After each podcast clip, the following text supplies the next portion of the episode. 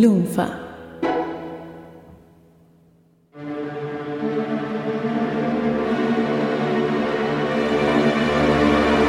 Doctor D, ¿puedo hacerle una pregunta muy íntima?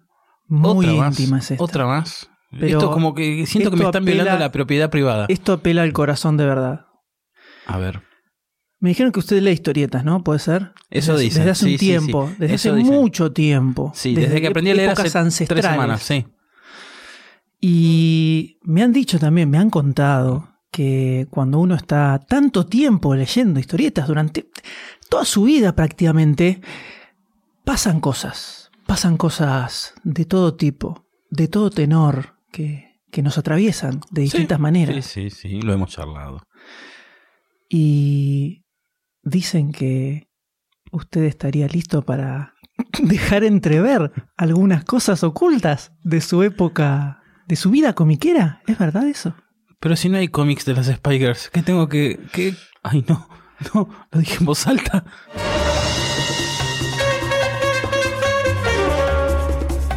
Supercast presenta El Gen Comiquero, una mirada sobre la experiencia de ser lector de historietas.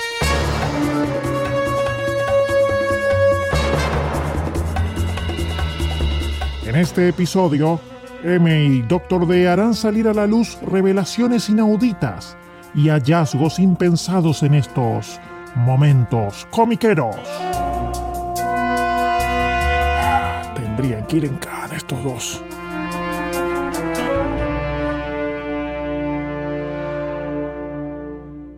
Tierna infancia, en esos momentos en los que uno está formando ese gen comiquero, en que está tomando forma de a poquito, se va transformando. Va ¿no? germinando, Exacto, va creciendo. Exactamente. Es esa, una época de ósmosis, podríamos decir, donde uno va absorbiendo cosas que se le cruzan y va probando distintas cosas. Uno experimenta, experimenta con todo lo que va, lo que va cayendo.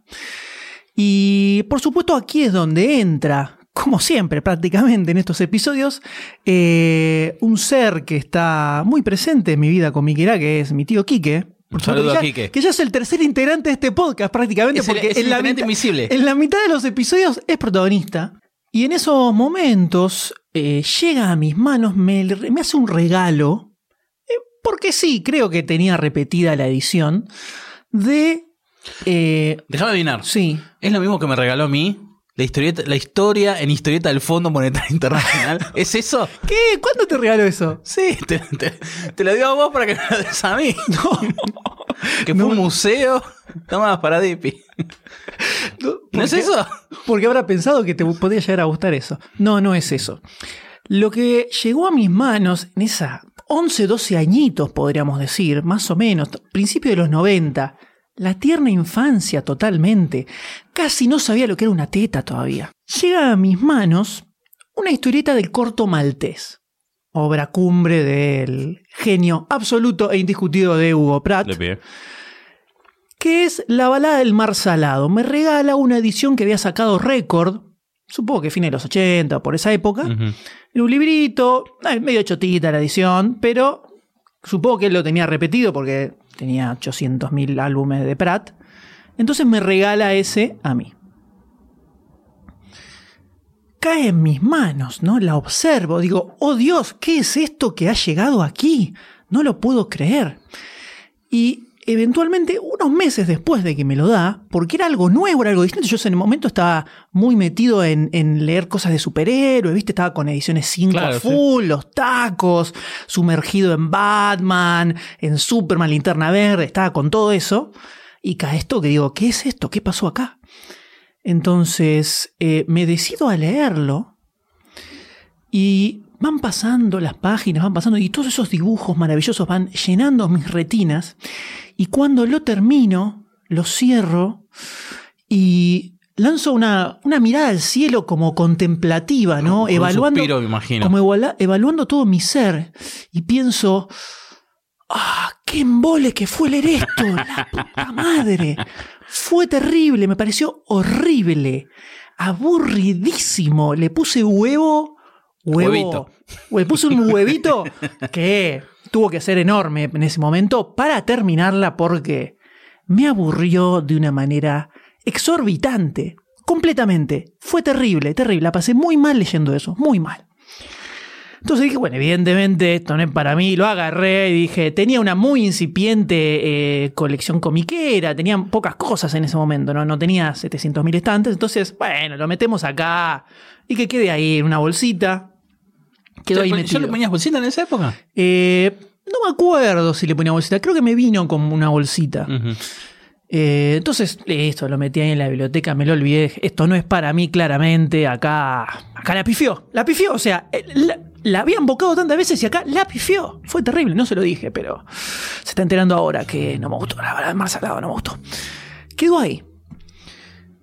Y me olvidé completamente de su existencia, ¿no? Siguió la vida, siguió la vida comiqueril, fueron entrando otras cosas. Y pasaron los años. Porque la vida sigue. Y cuando terminé el secundario, arranco la facultad, tenía un buen viaje de colectivo para llegar hasta la facu, en el, en el CBC, y siempre llevaba algo de material para leer en esos viajes. Una costumbre que seguís manteniendo hasta hoy en día. Absolutamente. De hecho, hasta ese momento, hasta que empecé la facultad, yo me mareaba leyendo en el colectivo. Siempre de, de chico me mareaba mucho, tanto en auto, en colectivo, me mareaba Sí. eh, y como que me sentía descompuesto. Y, y a la fuerza hice que no me mareara leyendo en el colectivo para poder leer en el bondi en el viaje a la bolsita, facultad. una bolsita de papel para De vomitar. a poquito, leí un poquitito, después la realidad un poquito, después me di cuenta que parado me mareaba menos que sentado. Entonces viajaba parado, después de a poco sentado empecé a marearme menos. Así fui como acostumbrando mi ser a leer en el Sí, colectivo. sí. Y era una época, estamos hablando fines de los 90, principio del 2000, eh, que no tenía una tonelada inmensa y eterna de cosas. Acá no se editaban 800 millones de cosas tampoco. Entonces, eh, y recién, recién iba a empezar a leer en inglés un tiempo después. Cuando recién arranqué la facultad todavía no estaba comprando en inglés. Sí. A fin del 2000 empecé a, a comprar en inglés. Entonces no tenía mucho. Y vi en la biblioteca buscando cosas, necesito algo, ¿viste? Algo, sí. como, ah, ah, necesito algo. Y veo así, arrumbado en el medio de otras cosas, es un lomito azul, que era ese tomito de El Corto Maltés, de la bala del mar salado. Entonces digo, pues ya fue, no me acuerdo nada que era esto. Yo ya en el medio había leído una bocha comiqueando un montón, Sí. donde todo el tiempo decían que Hugo Pratt era lo más grande del mundo. Así que bueno, lo agarré. Listo. Y lo leí. Y me voló la cabeza. Pero me voló la cabeza violentamente. Me pareció increíble. Me lo devoré hasta- hasta de un tirón. Eh, a la vuelta, porque en el viaje de ida solo no me alcanzó, a la vuelta casi me paso de la parada donde me tenía que bajar por estar leyendo como un tarado. Eh, No estabas preparado fue todavía. terrible. Me voló la cabeza. Recurrí nuevamente a Medilier, por supuesto, a mi tío Quique. Le dije, ¿qué más tenés? Y empecé a sacarle todos los álbumes que tenía de, de Pratt, que tenía 800.000, que los eh, había de todo Tutain, fines de los 80, principios de los 90. Y empecé a agarrar y a fumarme todo lo que tenía, todo lo que tenía. Y a partir de ahí empecé a meterme en el cómic europeo. Como que eso me abrió un poco la puerta a, a toda esa parte. Sí. Eh, pero era como muy raro que lo había leído unos años antes y me, había parecido horrible, horrible. Y un par de años después me voló la cabeza. Fue impresionante. Y es una duda que me quedó ahí dando vueltas. Me quedó ahí dando vueltas hasta un tiempo después, al año siguiente, del 2001, cuando empiezo primer año de la facultad, que voy a estudiar a la EA, a la Escuela Argentina de Historieta. Eh, en ese momento ah, tenía un curso introductorio que lo daba Andrés Acorsi sobre historia de la historieta, medio ladri, pero yo la pasé genial porque era hablar de historieta, entonces me Sí, encantaba todo. Creo que era el único que había leído el Eternauta de todos los energúmenos que estaban ahí, o sea que, bien, por mí. Y después estudiaba guion y dibujo, se cruzaba los sábados, entonces tenía, hacía tipo doble turno porque había como una promo, había un descuento si estudiabas guion y dibujo. Entonces tenía la mañana dibujo con Juan Sanoto. Yo la, la realidad es que había una charla introductoria a la que fui para ver qué onda y cuando empezó a nombrar los nombres de los profesores, me mojé encima, me mojé encima y me anoté específicamente por eso, porque estaba Juan Sanoto, después en segundo año de dibujo estaba Alcatena, estaba Albiac eh, eh, dando guion, entonces me, me- me empapé completamente y ya fue, yo vengo acá. Tenía la mañana dibujo con Juan Sanoto, en ese momento era uno de mis más mayores ídolos del universo, años antes, sí le habré dedicado unas cuantas a Juan Sanoto, por el amor de Dios, en la Scorpio. Uf, no me vas a acordar porque esto se desvirtúa. Y ya a la tarde tenía guion con Carlos Albiac. Eh, que de Albiac había leído muy poquitas cosas, no, no, no, no, no conocía tanto lo que había hecho, pero lo- sabía, que- sabía quién era, Sí, eh, sí, sabía sí. que era un guionista eh, importante, o por lo menos que publicaba en, en las revistas de ese momento, eh, o de antes, porque ya ahí estaba todo un poco más en caída. Eh, pero fui para cevichear, fui para cevichear, me- porque me copaba eso. Entonces, a la mañana, Juan Sanoto, nadie sabía quién era Juan Sanoto de los otros que estaban ahí. Pensemos que yo estaba, había terminado el secundario, o sea, 17, 18 años, y la mayoría eran pibes de 14, 15 que estaban en el secundario todavía. Eh, muchos fanáticos del manga en ese momento, estamos Sí, hablando de sí. fines de los 90, principios de los 2000, 99, entonces estaba 2000, súper en sí. Nadie sabía quién era Juan Sanoto y yo caí el primer día, el primer día eran los sábados que se cursaba, el primer día para ver qué onda y apareció, se presentó todo. Ya la segunda clase caí con tres Scorpio en mi, en mi mochila. le digo, che Juan, en una especie, en un pequeño break que había. No me firmás acá la revista. le, llevé, le llevé la Scorpio número 2, esto heredado, heredado indirectamente de, por mi tío. Esto ya vamos a tocarlo un poquito en, en- más adelante en este podcast. ¿Eh? ¿Heredado o enredado en tus dedos? Y, como lo quieras poner, pero no importa. Porque en la Scorpio número 2, en la contraportada, eh, sa- salían bios en los primeros números de los Sí. autores y en el segundo número estaba la de Sanoto. Entonces le llevé y le dije, che, me lo firmás acá, lo agarra. ¡Uh, mira esto! Después los otros pibes me las pidieron para ojearlas, no tenían ni idea qué era eso, qué había ahí, nada, cero idea tenía. Me sentía un viejo anciano de 700 años, pero no me importaba. Y charlé un poco, me contó que él era el que diseñaba las tapas de las Scorpio. Él es el que diseñó la famosa tapa azul del Eternauta que tiene los tres, Sí. las tres caras. Sí, Esa sí. la diseñó él. Mira. Y hablamos un poco, me contó un par de anécdotas. Y me firmó, obviamente. Tengo, tengo la Scorpio número 2 en la contraportada firmada por Juan Sanoto. Y era un flash, era un flash todas las clases en espectaculares. Yo estaba con la facultad en ese momento, no hacía nada, no practicaba nada, porque la verdad que no me interesaba tanto. O sea, no es que me interesaba ser eh, historietista. Iba porque me copaba estar ahí y en los almuerzos juntarme y charlar de cómics, toda esa, toda esa movida. sí, sí, sí. Y a la tarde estaba el taller de guion, que se me copaba bastante más que el dibujo. El dibujo no tenía tiempo para dedicarle, cursando la facultad todos los días, quemándome el cerebro. Y tampoco es que me volvía loco. El taller de guion era muy copo porque Albiac era un personaje falleció. Bueno, eso no también.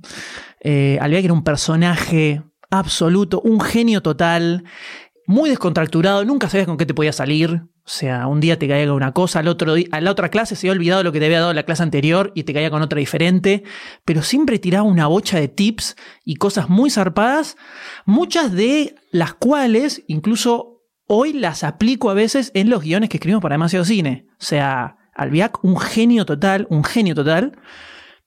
Y, y en una de las clases con Albiac, hablando, no, no me acuerdo bien cómo era el tema, él saca a colación algo de que cuando se escribe un guion eh, para una historieta eh, y eso se convierte en una obra, es algo que por más que ya esté escrito, se va modificando a medida que pasa el tiempo, se va resignificando y los distintos lectores que lo van tomando lo interpretan de distinta manera, Sí. incluso uno mismo, y a medida que pasa el tiempo uno lee y relee cosas y lo va interpretando de manera diferente. Entonces le conté esta situación que me había pasado, de que, de que había agarrado el corto maltés cuando era más pendejo, me parecido horrible, y lo agarré después y, y me pareció espectacular y empecé a devorarme todo lo que encontrara.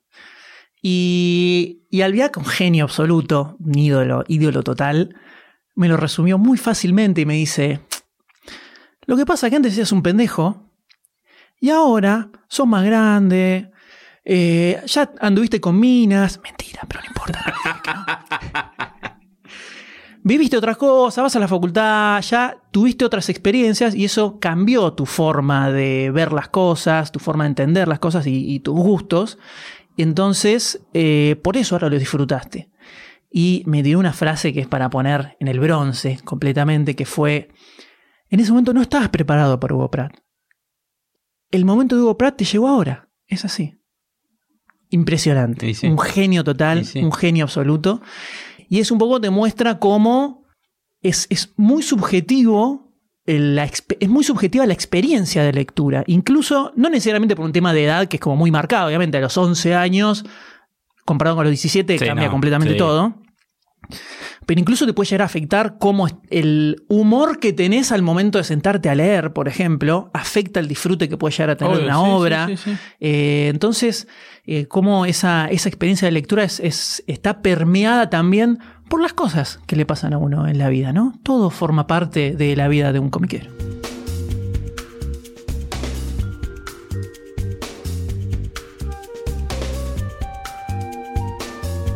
No voy a contar una anécdota tan personal, tan, tan profunda como la del M, sino que lo mío va a venir del lado del descubrimiento. Del descubrimiento de, del principio del fin, podemos decir. ¡Uh! El principio del fin. ¿De cuántos fines? ¿De no? cuántos fines? ¿Cuántos fines? Año 1900, en diciembre del 93, enero del 94. Me acuerdo que yo había vuelto al viaje egresado de séptimo. Mm, ¡Qué épocas! ¿Qué épocas? ¡Qué épocas! Y el padrino de mi hermana menor alquiló una quinta para pasar unas vacaciones, 15 días, 20 días. Nos invitó a nosotros a pasar un fin de semana. Una quinta en Moreno, Morón, no me acuerdo. Ha habido también la cuñada del padrino, eh, en un momento apareció la madre de su- la suegra. Pero bueno, fue un fin de semana con pileta, parrilla. Llegamos nosotros y como no había lugar, nos fuimos a dormir lo que sería el ático. Literalmente el ático. Sí, sí. Ah, muy de película de terror esto. Pero tenía una cama, estaba preparado, nervioso. estaba preparado. Tenía una, tiene un bañito. Fuimos a dormir al ático. Y cada vez que iba al baño, había un bañito chiquito que tenía una duchita de pie, un baño de servicio. Había una caja al lado. Había un montón de cajas en ese ático. Huelo, huelo gemas. Y había una caja. Entonces cada vez que pasaba por esa caja, iba al baño, miraba. Y yo miraba mecánica popular. Mecánica popular, esto es re viejo, mecánica popular. Voy al baño, va y vengo, paso. Y en una de esas no sé por qué se me da por revolver. Y leo dibujantes. ¿Qué es esto? Un montón de revistas de dibujantes. Empiezo a ojear, ¿qué es Dibujante, esto? el nombre de la revista era la Dibujante. revista Dibujantes. En ese momento yo, dentro de todo, como que recién empezaba con, con, con los superhéroes, con la muerte de Superman, todo eso. Tenía, venía de leer bastante, Patrucito, Patrucito, y empiezo a ver fotos de Dante Quinterno, dibujitos de Patrucito. Uy, me puse a ver, había dibujitos, chistes, empiezo a ver. Eran todas revistas, originales obviamente, de cuando empezaron a salir en los 50, de la creación de Osvaldo Laino, que era eh, la revista Dibujantes era una revista de dibujantes para dibujantes donde te enseñaban técnicas de dibujo le hacían entrevistas a dibujantes grosos de la época y ahora sí lo siguen siendo grosos porque son maestros en este momento. Eran grosos, se convirtieron en históricos. exacto en leyendas. Dossiers había la- en las técnicas de dibujo te enseñaban cómo, cómo- qué, qué, qué elementos usar cómo dibujar la figura humana una mano cosas así había una sección que era como pequeñas promesas que recién empezaban y había nombres que después se hicieron grosos de verdad. Era, era muy, muy, muy grosa la revista. Tuvo bastante éxito, duró bastante. El número uno estaba dedicado a Divito. Tenía en la, en la portada, tenía una foto de Divito que estaba sentado en el sillón dibujando el Bon Vivant. Divito. Y así tenía varios números. Y en ese momento lo habré agarrado porque era una novedad, porque tenía dibujitos, porque empezaba a leer. Empezaba a leer en el sentido de la historia y todo eso, ¿no? Que recién aprendí a leer. Y ahora lo, lo tengo, lo me gusta porque es todo histórico. Porque no podés creer lo que fue la realidad eh, en la Argentina para los dibujantes, o sea, el, el momento, la época de oro que fue para la historieta, para el humor gráfico. Esto es época de, de los 50, de los 50. La época de oro que fue todo eso, la, la, la, la- la escuela argentina de historieta que, que éramos en ese momento. Y es, es, es como un- es una foto de esa época que me parece increíble. En ese momento, cuando estabas ahí en ese ático, ¿te escapabas al baño para leer las, las revistas? Cada vez que iba al baño me llevaba una revista. No la llevaba abajo, abajo a la casa o al jardín para leer, porque me daba, me daba, pensaba que me iban a retar porque tocaba algo del dueño. algo prohibido, algo del dueño. Había revista Gente también, que me acuerdo que Epa, leí la no nota. Había, no había otro tipo de revista, ¿no? No, no, no. Había una nota que era sobre la muerte de Olmedo y me acuerdo de haber leído esa nota. que era una entrevista por cel. Estamos, estamos frente al Secret Origin del Doctor Deal que le gustan las cosas recontra viejas. ¿Esto nació en ese momento? Puede ser, ¿eh? no, lo dudo, no lo dudo, no lo dudo ni lo niego. Esto puede es ser. terrible. Y cada vez que iba al baño me llevaba una revisita porque me daba vergüenza. O había un velador a la noche. No era padre, obviamente. Me acostaba y me ponía a leer. Dios mío. Me ponía a leer y me, la- me leí. Ahora no me acuerdo nada, pero me acuerdo que leía. Y llegó el momento de irse. Era el domingo, el lunes, no me acuerdo si era feriado. Había que irse, había que Esto volver. un fin de semana. Un fin de semana nada más. Terrible. Y había que volver. No, y me acuerdo que subí la mochila, subí al auto y dije, espera, espera, que tengo que ir al baño. Mentira. Me fui corriendo al ático y ese nanosegundo, ese, ese, ese segundo que, bueno, la agarré, agarré la revista, me llevo una, me llevo una cualquiera. ¡No! No. ¡No! ¡El crimen! No, no, me da vergüenza. Agarré la revista, arranqué una hoja. ¡No! Y me la ¡Esto llevé. es peor! Me la ¡Esto es llevé. peor! ¡Dios mío! Me la llevé. ¡Sacrílego! Porque tenía Enajenado, un doctor D, un doctorcito de exa, Na- Yo enajenado. te quería todo, pero me llevé esa y encima no me acuerdo cómo la, la doblé, me la puse en el bolsillo. No, esto- Esa hoja la tengo Ah, guardada. No, te- No sé dónde, porque yo siempre guardo cosas dentro del libro y las pierdo. Así está la, plan- la plantilla de estampillas del 2003, que no sé dónde la tengo, de la historieta argentina. Y la agarré porque hablaba, era sobre el humor, eh, en, en chiste, era todo un. Eran, ponerle ocho cuadritos, era sobre la un chiste sobre un dibujante de historietas. Y me ha causado mucha gracia y por eso me lo llevé. Con el tiempo lo di mm, atrás, tenía texto, obviamente, y tenía el ranking de las ventas del año no. o de la semana. Qué buen, qué buen dato Me ese. que al principio, me acuerdo que al principio figuraba Patrusú, Patrucito, pero tengo que encontrar esa hojita, la- tenerla tengo segurísimo. Imposible encontrarla. Imposible entre la cantidad de porquería que te dando vuelta. Sí. Es al día de hoy que yo sigo pensando, ¿dónde habrá sido esa quinta? ¿En Morón? ¿En Moreno? Pues esa cosa de la vida, eh, mm, no es que se pelea, nos peleamos, pero la familia se del, del padre y no, se- no distanció. contacto. Oh, No sé dónde fue. Anda a saber quién era el dueño de esa casa para tener toda esa colección en una, ca- en una caja arrumbada. Siempre me pongo a pensar y con el me tiempo... imagino cómo te debe comer el cerebro Sí, eso. Es cada terrible. tanto me te salta. imagino tu, tu cabeza debe ser un infierno. Y cada tanto, bueno, eh, hace unos años eh, por Facebook contacté a Osvaldo Laino, el creador de la revista Dibujantes. Bueno, mandamos un par de, de mensajes. Y siempre me quedó una duda, pero no lo hice, de preguntarle, ¿usted no tenía una casa, una quinta? Moreno, Moreno. Pero ahí quedó. Esto es un terrible misterio. Alguien en algún momento va a hacer una película sobre esto, doctor D. O alguien va a estar escuchando esto y va a decir, ah, este fue el Este fue el hijo de que me puta arrancó la hojita. y con el tiempo, bueno, Laino hace unos ocho años subió los primeros números escaneados a un blog de dibujantes. Donde se podía. Tenía, empezó obviamente del primer número y creo que llegó al número 8 o 9 y después lo dejó subir. Donde al final de cada scan cada número hacía una entrevista a un dibujante de la actualidad. De ahora. Este, como una, un update, ponele, un extra. Estaba bueno, estaba bueno. He llegado a imprimirlas para algún día encuadernarlos, ancharlos, nunca lo hice, están todos en sobre, pero están todos los numeritos escaneados. Con el tiempo pude empezar a tratar de conseguir números de dibujantes. ¿En qué época es esto? 2009, 2010, donde, bueno, no sé, leía mucho, compraba muchas cosas. Y me he llegado a través de, de páginas de internet, he comprado a gente de Rosario, creo, en la primera, en hasta ese momento nunca había gastado 200 pesos, había gastado, no, 200 pesos fue para otra cosa. Había gastado 150 pesos, que era una boche. Me había comprado año cuatro 2009, revistas 2010. dibujantes. Después sí, pude comprar alguna que otra suelta, creo que tengo seis o siete, pero la verdad son la gloria. La que más quiero es la número 5, creo que está Ferro en la tapa, esa, pero la quiero. Estuve a esto de comprarla hace poco y el tipo me dice, ay no, me la vendí y no di de baja la publicación. ¡Oh! ¿Qué, qué garrón cuando te pasa eso? 90 pesos en Barrancas de Belgrano. No, estaba. terrible. Encima ahí la tenías ahí nomás. Terrible, Y- terrible. pero- ¿Cuántos números salieron de esa revista? ¿Salieron muchos? Sa- sali- O sea, salieron, ¿Salieron de un montón de años? Salieron, sí, salió bastante y a medida que, que iban pasando los años, iban bajando, claro, como al principio entrevistaban a todos los grosos, Divito, Ferro, a Columba, después eh, las tapas empezaron a hacer eh, ejercicios y como que había una entrevista, seguía habiendo entrevistas, pero como que los grosos ya los quemaron Ya todos al pasado, principio. entonces. Pero era muy, muy buena esa, esa revista y la, la tengo acá, la tengo acá. Y nada, quiero volver a esa casa en Morón o Moreno, en esa quinta, volver al pasado, viajar al pasado y meter todo en una bolsita, en una mochila. Chao, chao, chao. Y qué lindo, qué lindo sería.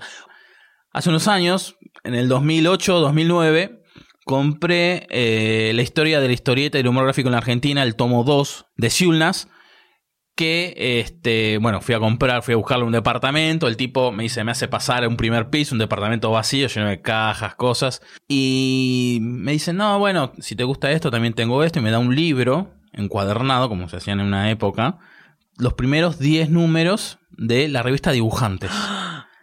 Los primeros 10 números. ¿Cuánto sale? Yo no tenía trabajo en ese momento.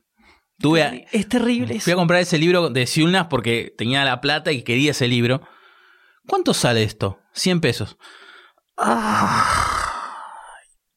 Y la, ahí, los primeros números. Ahí. También me mostró un, un dibujo, una tira original, entre comillas, de Patrusú dibujado por, entre comillas, Dante Quinterno. Todos sabemos que era dibujo de Tulio Lobato.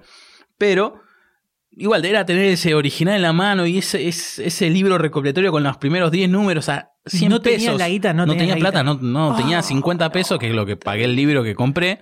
Y no tenía plata porque no tenía trabajo. Trabajabas de seña para el, para el. No, terrible. No, no. O sea que y- tuviste dos oportunidades de Dos. choreártelo.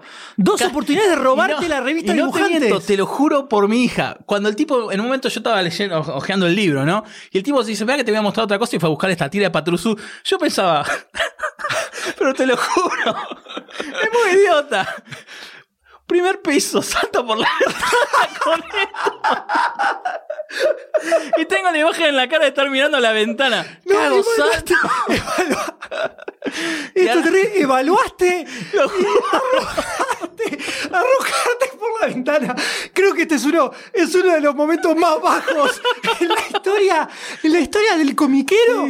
Al, Bueno. al extremo de no solo robar, arrojarte por la ventana. Y no sé si pegarle al tipo, habré pensado. Terrible. Pero bueno, eh, bueno, era chico, era chico, tenía 27 años.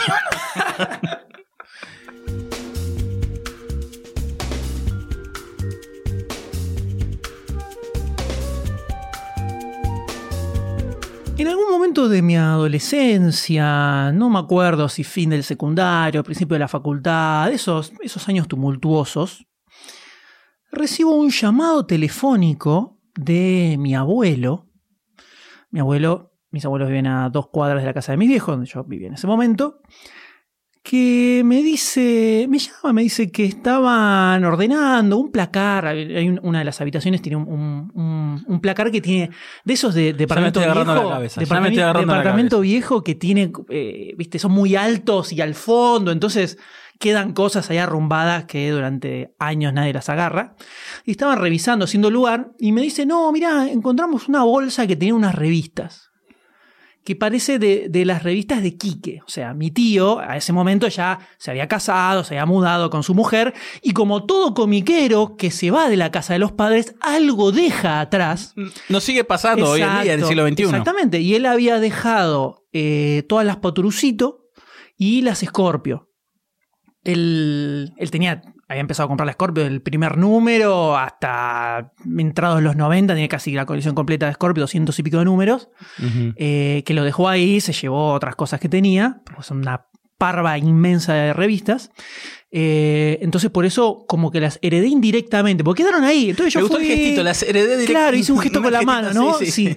Entonces, eh, entonces yo iba, las, las leía, las ojeaba, les ponía bolsitas, ¿viste? Para más Chichoneabas un poquito, franeleabas, vale. sí. No, y me iba llevando, iba y me llevaba, no sé, los primeros 10 números, ponele y me los leía. Un videoclub, volvía, la devolvía. Claro, dejaba eso, me llevaba otros 10 y así para ir leyendo. Así leí un montón de cosas zarpadas.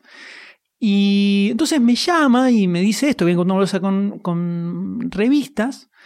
Entonces digo, ah, bueno, deben ser algunos números de Scorpio, porque encima habían en ese momento habían quedado desparramadas por todos lados, estaban en un placar, en otro, en cajones. Eh, entonces era como medio caótico, aparecían cada tanto revistas Scorpio desperdigadas.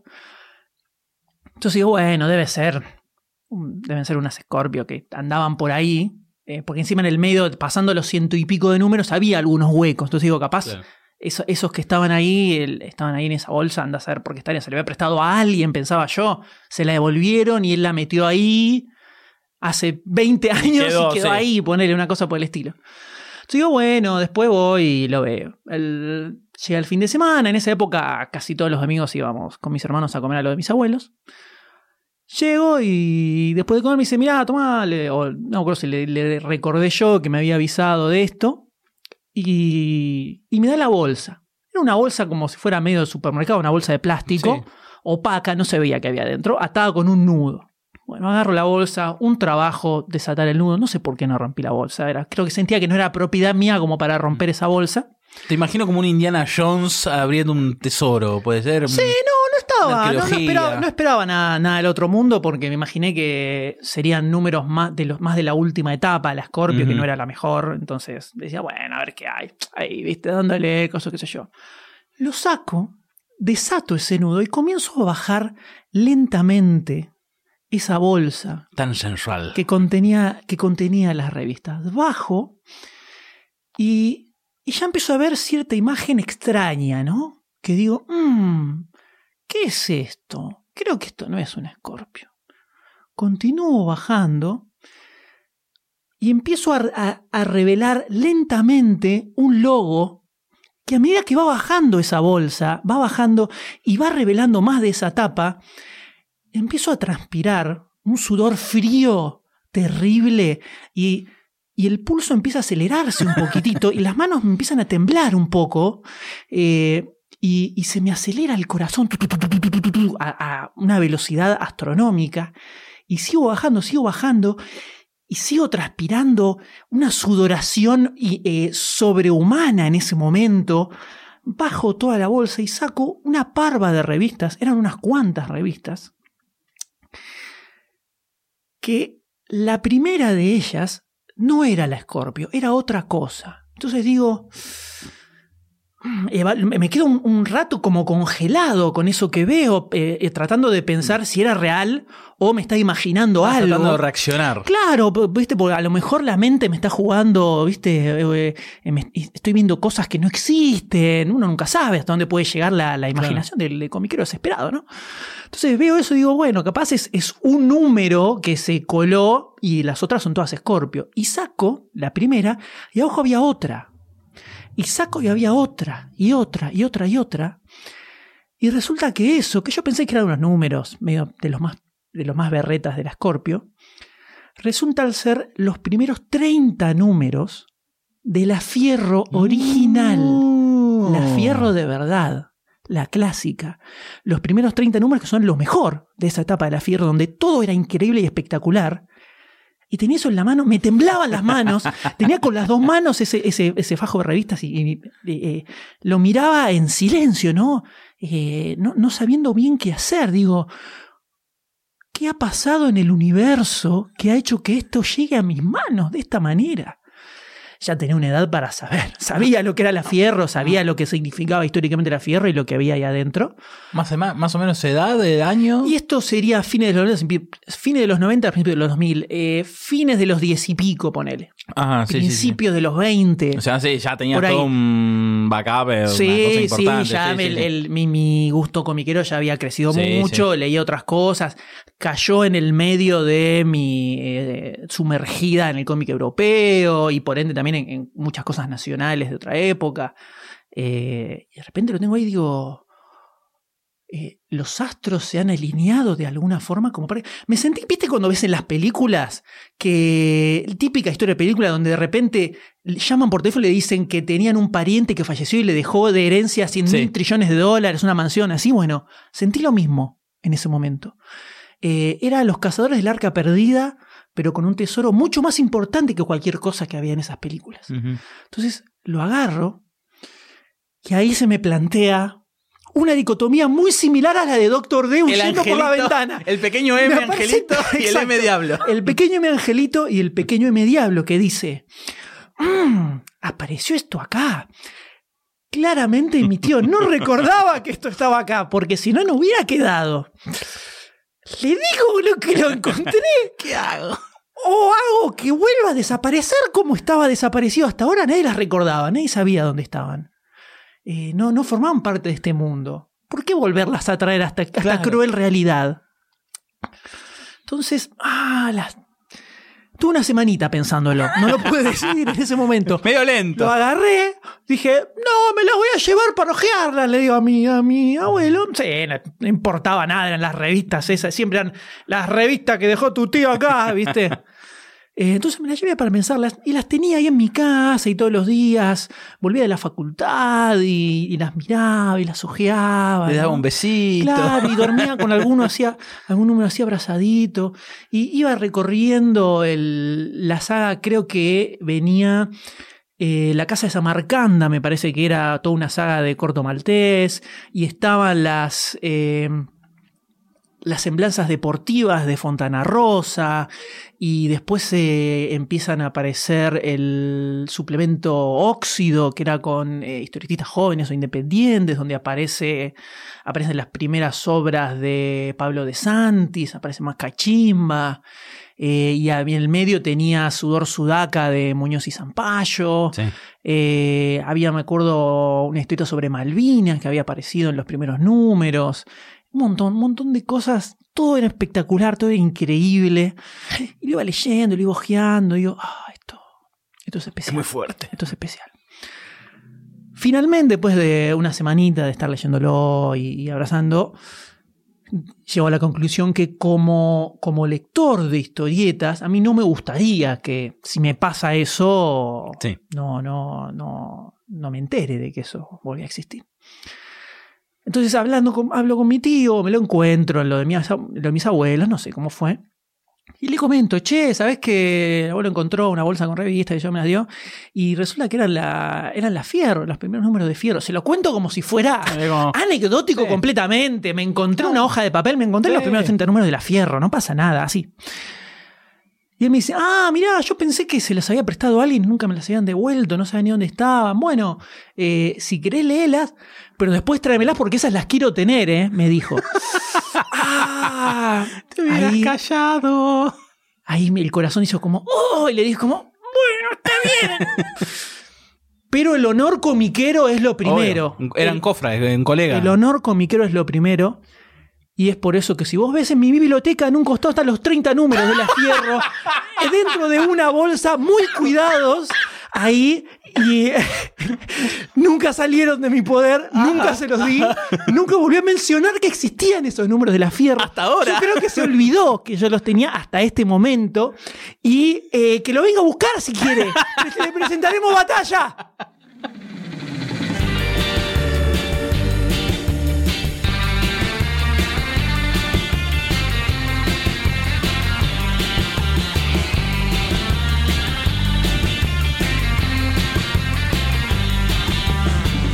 Supercast mantiene la tradición y tiene correo de lectores. Envíanos tu pregunta, comentario o lo que quieras a supercast.lunfa.fm. Tu mensaje va a ser contestado únicamente en el podcast especial de correo de lectores. Y recordaos de mandar también sus propuestas para el nombre del correo.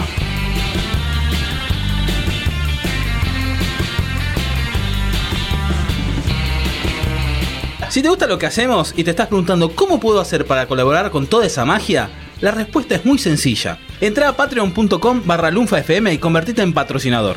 Con tu aporte vas a estar dándonos una mano para crear más y mejor contenido. Y la próxima vez que escuches uno de nuestros podcasts, vas a saber que vos sos parte de que eso sea una realidad. Si no te querés perder ningún episodio, suscríbete a Supercast en iTunes, iBox, Spotify o en tu aplicación de podcast favorita. Supercast forma parte de Lunfa, un lugar en el que vas a encontrar un montón de podcasts increíbles. Podés escucharlos entrando a lunfa.fm.